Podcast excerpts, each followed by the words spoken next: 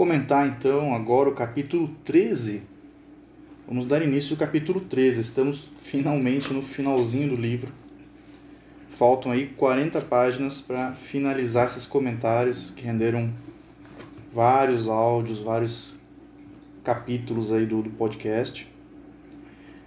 E esse capítulo da obra A Chave para a Teosofia, autoria de Helena Petrovna Blavatsky, livro que é organizado em perguntas e respostas, para quem não conhece a obra.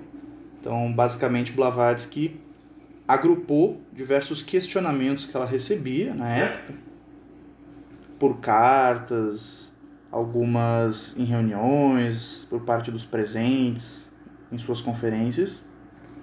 Reuniu e agrupou. Né? Então, às vezes tinham muitas perguntas que eram semelhantes. Ela pegou essas perguntas e organizou de maneira a ficar uma pergunta só, que fica mais didático do que várias perguntas se repetindo. E dessa maneira ela foi respondendo esses questionamentos. Isso deu origem à obra aí, que é uma das principais da literatura teosófica, é o penúltimo, penúltimo livro que ela escreveu, e foi feito justamente para ajudar o estudante a entender as outras obras de sua autoria. Então esse capítulo é sobre os conceitos errôneos a respeito da sociedade teosófica. E aí, em cada trecho, ela vai comentando, vai relacionando teosofia a algum assunto específico, que geralmente é mal interpretado pelos leigos, né, por quem está de fora do movimento teosófico, e algumas vezes até por quem participa do movimento teosófico. Esse trecho é sobre teosofia e ascetismo. Aqui cabe realizar uma contextualização. Então, a questão do ascetismo ela é muito presente na Índia. Blavatsky até faz alguns comentários aqui, ela usa alguns exemplos aqui, que nitidamente ela está se referindo a práticas comuns na Índia. Por quê? Porque a sede da Sociedade Teosófica, a sede internacional, fica localizada na Índia. A Sociedade Teosófica, apesar de ter sido fundada em Nova York, em 1875, ela ficou pouco tempo ali e três anos depois ela já se transferiu para Adiar, onde permanece até hoje. Então, é, foi importante, né? É, é muito comum que, para quem ouve falar da sociedade teosófica, descobre que a sede é na Índia, ela está, a literatura está muito relacionada às literaturas da Índia, cita muitos Vedas, cita muito Bhagavad Gita, tem muitos conceitos semelhantes às tradições da Índia. Então é comum que haja essa, essa mistura dos assuntos, né? o que é comum em práticas indianas e o, e o que é ou, não, ou o que faz parte ou não faz parte do movimento teosófico e, por consequência, da sociedade teosófica. Então é, é perguntado aqui inicialmente sobre a questão do vegetarianismo do celibatário é, e dos ascetas rígidos, né, que você vê na Índia até hoje, se, se você vê alguns documentários sobre yoga e, e outras tradições, você vai ver pessoas que ficam que quase não se alimentam, que moram dentro de caverna. Isso existe até hoje, na época existia também.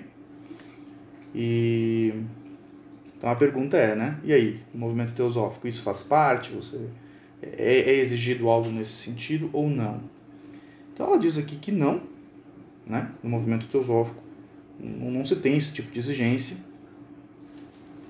Ela cita que há uma seção interna na sociedade teosófica, onde algumas práticas são recomendadas é, essa sessão interna existe até hoje, embora, pelo que eu já estudei e li, li aqui no capítulo também, parece que há algumas diferenças né, de como funcionava naquela época e como funciona hoje, quase 150 anos depois. Ah, que, por exemplo, a Blavatsky diz que nessa sessão interna algumas exigências é, não são obrigatórias e tal, e hoje algumas exigências são são pré-requisitos né, para você ser admitido. Eu não posso falar muito sobre essa, essa sessão interna, porque eu não faço parte, eu não participo, né? Eu sou somente membro da Sociedade Teosófica de maneira geral. Ah, e mesmo se eu fizesse parte, provavelmente aí por juramento de sigilo também não poderia falar muito. Mas é, eu sei que, por exemplo, né? é um pré-requisito para você adentrar a questão do vegetarianismo. Blavatsky aqui ela defende muito o vegetarianismo, ela usa muitos argumentos, que eu vou citar eles em breve, mas ao mesmo tempo, pelo que eu estudei da vida dela, eu sei que ela não era vegetariana. Né? Ou ao menos, na maior parte da vida dela, ela não foi. Não sei se nesse período aqui, aqui já estava já tava mais no final né, da, da vida dela, esse foi o penúltimo livro que ela escreveu. Eu não sei se nesse período, de repente, ela estava vegetariana, né? estava com uma dieta vegetariana. Mas, na época, eu sei que ela, ao menos parte da vida dela, não foi, né? Tem relatos né, de que ela se alimentava embora ela defende bastante. Então ela fala, né, então a questão do vegetarianismo, eu acho que é um principal ponto aqui para quem ouve falar da sociedade teosófica, porque na sociedade teosófica tem muito vegetariano. A maioria dos membros da sociedade teosófica são vegetarianos. E geralmente nos eventos da sociedade teosófica, ao menos aqui no Brasil, não sei no resto do mundo, mas acho que é prática comum em boa parte das, das sessões né, de outros países, é, nos eventos, geralmente o cardápio é vegetariano ou vegano, justamente por, pela maioria dos membros e simpatizantes serem adeptos dessa dieta, e isso pode causar uma confusão de que o vegetarianismo é um pré-requisito para você adentrar na sociedade teosófica, o que não é verdade.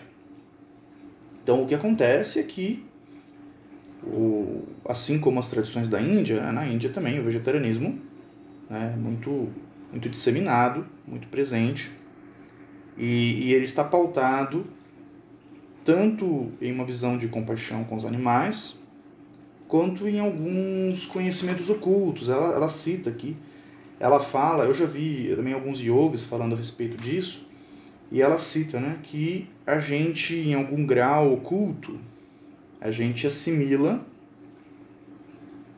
é, o temperamento né, do, do, do animal que você está consumindo. Então, que para o progresso espiritual isso seria ruim. Então, você é, é mais difícil você progredir nesse caminho, ou é mais lento. Né? Ela diz aqui, ela fala, ah, e se a pessoa tiver alguma questão de saúde, que né, não pode ser vegetariano, ela diz aqui que não, o, o pensamento é mais importante do que a alimentação, a postura mental e emocional, que isso vai atrasar um pouco o seu progresso, mas não é um impeditivo.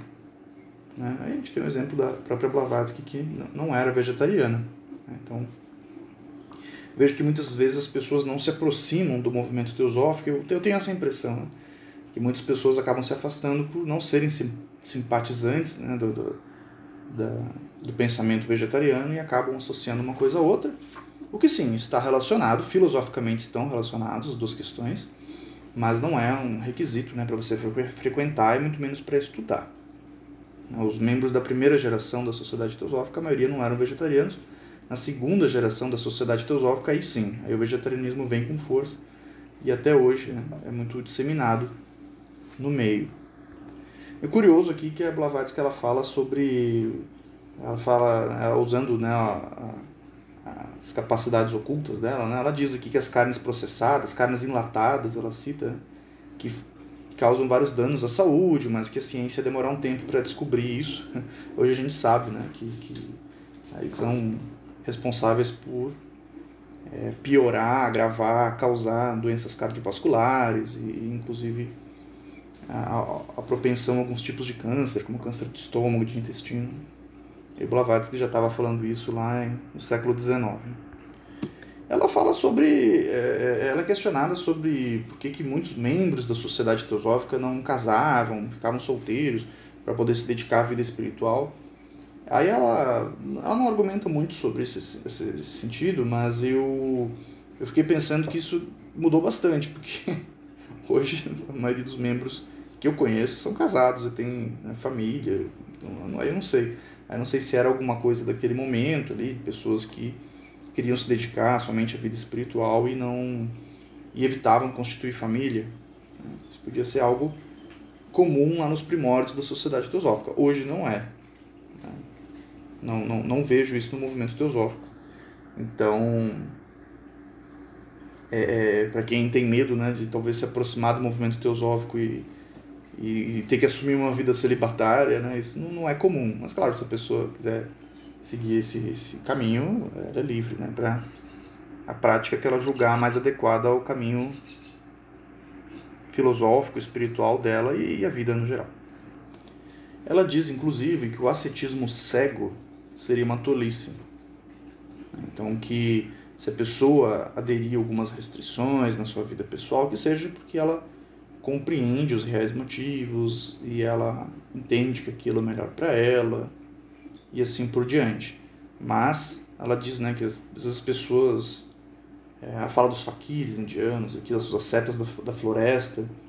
É, tem pessoas que, inclusive, flagelam o próprio corpo, né, causam é, ferimentos no corpo para purgar ou, ou estipar algum tipo de, de impureza. Isso se vê em várias tradições religiosas. Ela diz que isso, quando é feito de maneira cega, dessa maneira, né, ela considerava uma tolice. Então ela é questionada se então o ascetismo sugerido no movimento teosófico seria o ascetismo moral. Se você é, adquirir um certo domínio sobre o corpo, as paixões, os desejos e conduzir sua vida de maneira a não ferir os outros. E da mesma maneira. Então Blavatsky concorda, ela diz que é exatamente isso. E ela, ela confirma né, a, a, o questionamento. Então ela diz que quando a vida é conduzida dessa maneira, não de maneira cega, né, mas de maneira inteligente, com sabedoria, é como um atleta que treina para atingir um resultado mais, mais avançado, né? um resultado que uma pessoa que não treina, não se prepara, não vai conseguir. Então, ela diz que, da mesma maneira, a pessoa que se prepara para o caminho espiritual, se ela aderir a algumas práticas ou algumas restrições, ela vai sim atingir um nível mais rápido, ou menos, do que a maioria. Né? No final ela comenta que pior do que o consumo de, de, de carnes né, e animais é o consumo de bebida alcoólica. Então, isso me parece, pelo que eu pesquisei e ouvi de outros pesquisadores também, que Blavatsky não ingeria bebida, bebidas alcoólicas. Ela tinha. É, essa era uma restrição que ela realizava na sua vida.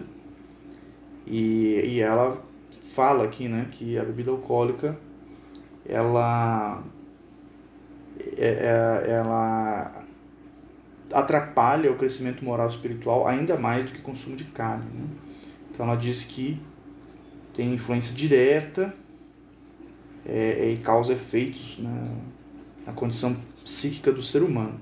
Que pior do que isso seria só o uso de ópio e outros entorpecentes aí mais, mais potentes.